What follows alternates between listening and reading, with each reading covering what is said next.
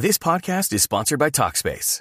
May is Mental Health Awareness Month, and Talkspace, the leading virtual therapy provider, is encouraging people to talk it out in therapy.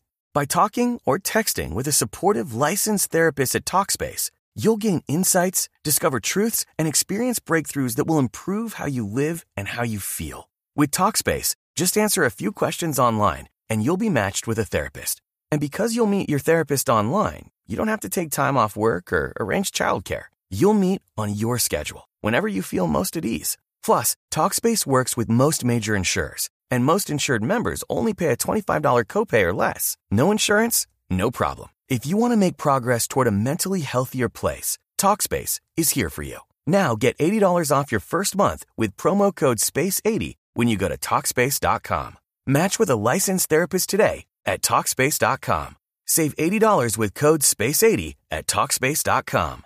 Boombox. ¿Por qué las relaciones afectivas que tengo no son estables?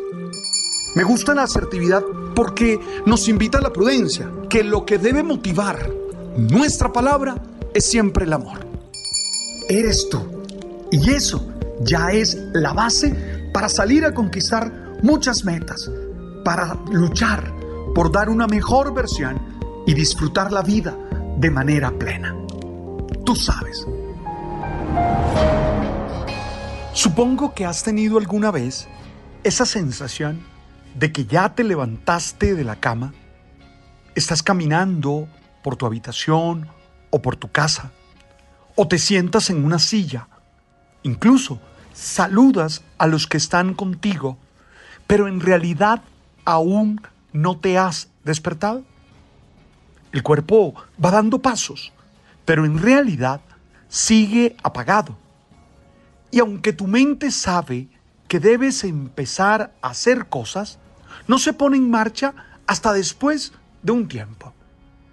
Es parte de la biología, supongo, especialmente cuando tuvimos una mala noche o cuando estábamos demasiado cansados el día anterior.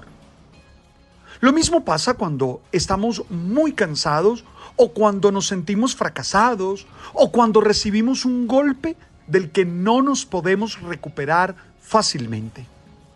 En medio de todas las cosas complejas que nos pasan, sabemos que tenemos que seguir, que hay que trabajar, continuar viviendo, que hay que hablar con la gente, que tenemos que darnos ánimo ante la situación difícil. Sin embargo, pasa un tiempo sin que nada se ponga en marcha. Simplemente estamos ahí, viviendo, haciendo lo que hay que hacer, pero sin necesariamente meternos completamente en la vida, sin entregarnos, a veces incluso sin darnos cuenta de lo que estamos viviendo.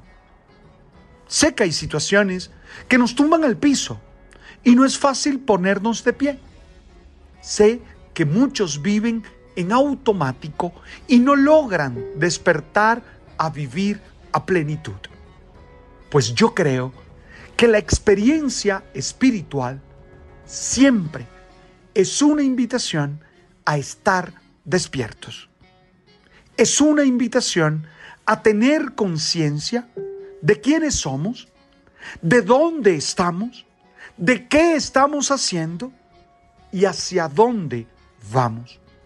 Creo que la verdadera experiencia espiritual nos hace tomar distancia de las rutinas en las que vivimos para saber realmente qué es lo que estamos haciendo con la vida. En la experiencia cristiana, que es la espiritualidad en la que yo he vivido, esto se entiende desde la invitación de Jesús de Nazaret a estar vigilantes. Él usa una imagen preciosa.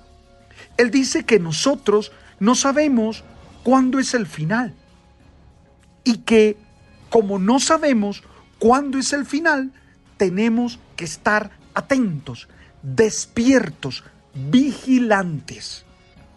La imagen que usa es preciosa, porque él dice, uno nunca sabe cuándo va a llegar un ladrón a su casa.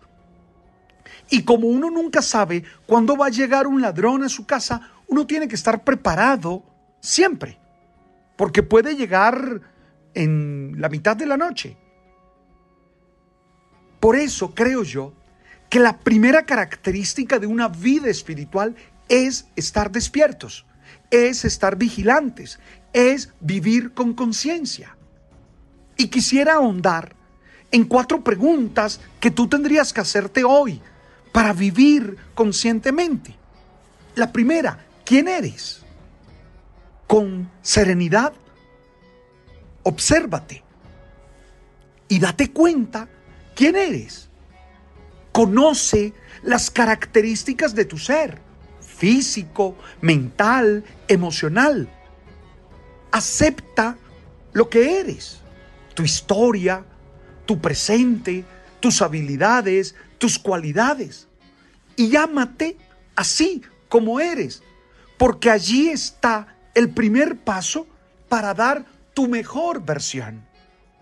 ¿Quién eres? Todos los días tienes que encontrar un momentito para entender quién eres, para responder a esa pregunta con serenidad, con confianza y tratando siempre de apropiarte de ti mismo la experiencia espiritual no puede descentrarte de ti. Al contrario, tiene que conectarte con tu esencia. ¿Quién eres? La segunda pregunta es ¿dónde estás?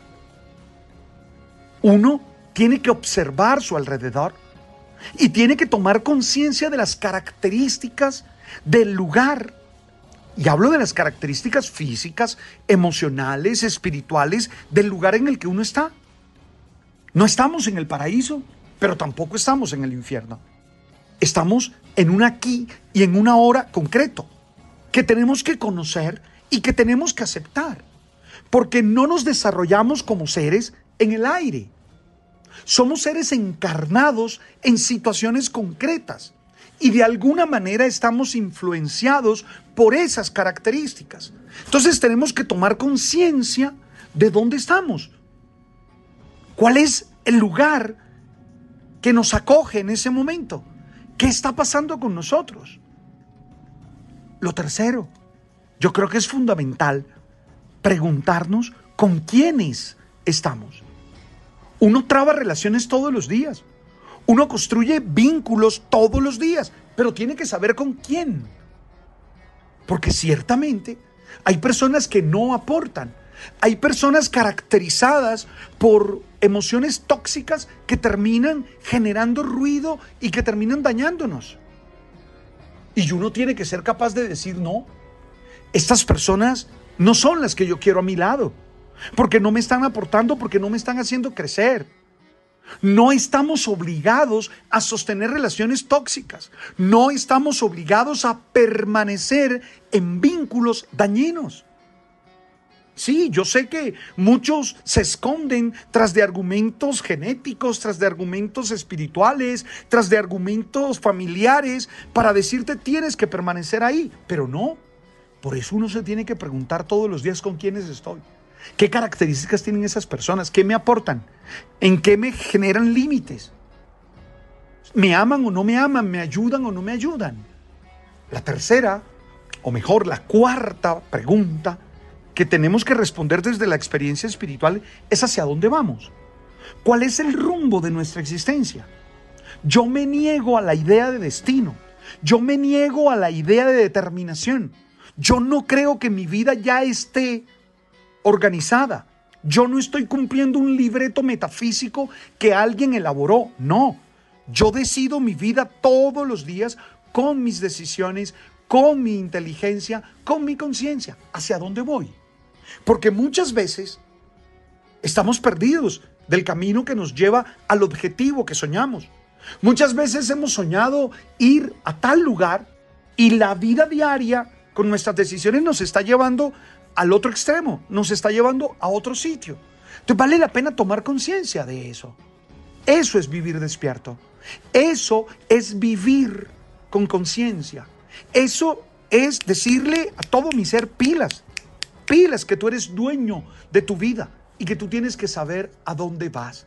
Y ojo, cualquier experiencia espiritual que no me haga ser consciente es fuente de enfermedad. Y hablo de enfermedad integral.